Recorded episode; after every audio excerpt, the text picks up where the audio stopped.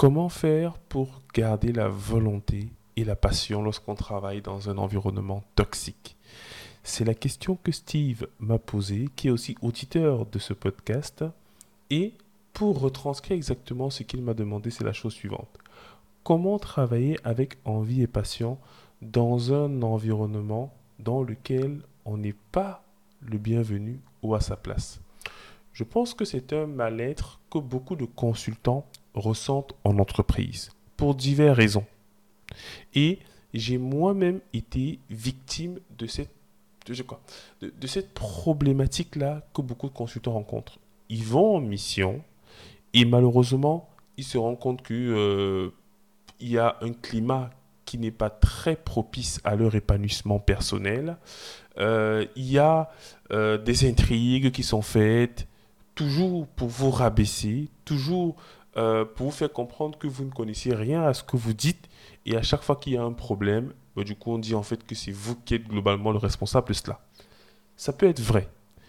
Mais ce que je voudrais, au travers euh, de cet épisode, vous partager un peu mon expérience et comment, et comment est-ce que moi j'ai fait pour garder le cap dans ce contexte-là.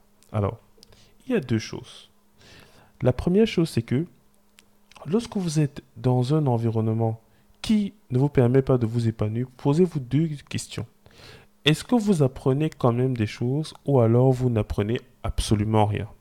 Si vous apprenez des choses, ce que je vous recommande, c'est d'apprendre le maximum et de vous barrer. Si vous vous rendez compte que vous n'apprenez absolument rien, ben du coup, je vous considère d'aller chercher une autre mission. Et ce que vous pourrez également me dire, c'est oui, Diran, c'est bien facile de partir, mais l'ESN va nous envoyer dans une autre mission. Et probablement, ça ne se passera pas comme prévu. Et c'est pour ça donc que je dis aux gens, pensez à vous lancer freelance.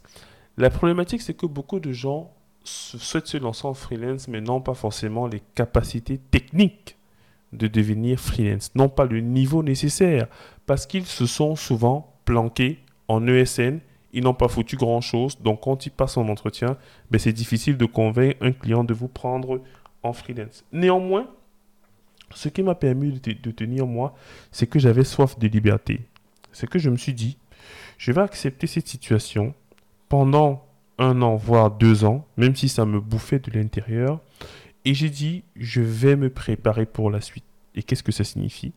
Ça signifie apprendre le maximum de mes collègues, même si je suis victime de moqueries ou de railleries. Je vais également faire des side projects donc, dans mon cas à moi, j'apprenais à écrire des playbooks, faire des rôles, partager à la communauté, bref, avoir des side projects qui me permettaient de m'épanouir ailleurs que dans ma mission. Je répète encore, je mettais en place des side projects qui me permettaient de m'épanouir ailleurs que dans la mission que j'avais en journée.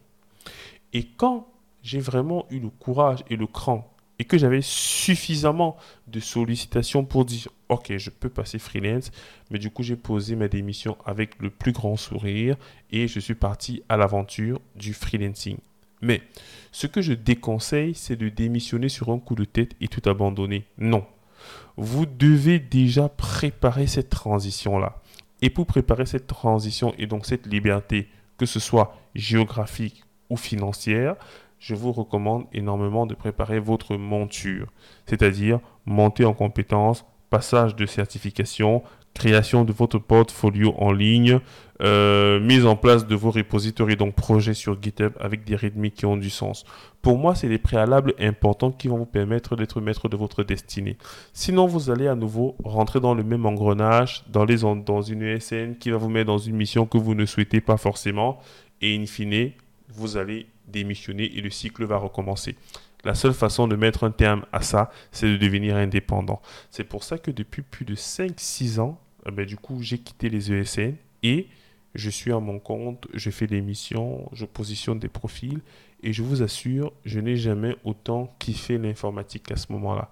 Parce que je me sentais libre d'accepter une mission ou pas, d'accepter une tâche ou pas.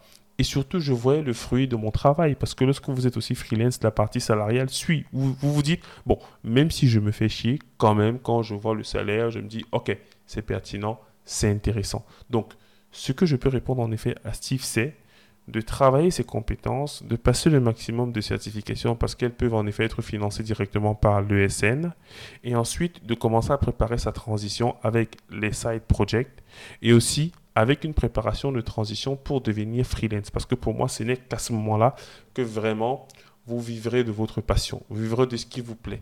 Mais il faut toujours préparer cette transition-là.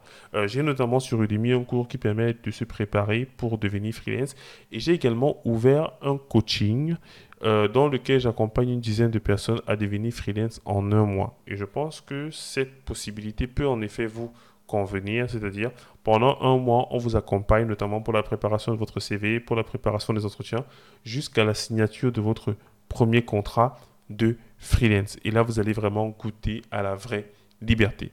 Voilà ce que je voulais vous partager. Donnez-moi vos avis. N'oubliez pas de nous laisser le maximum d'étoiles sur la plateforme sur laquelle vous nous écoutez. C'était Diran Tafen, votre formateur passionné, et je vous dis à très bientôt.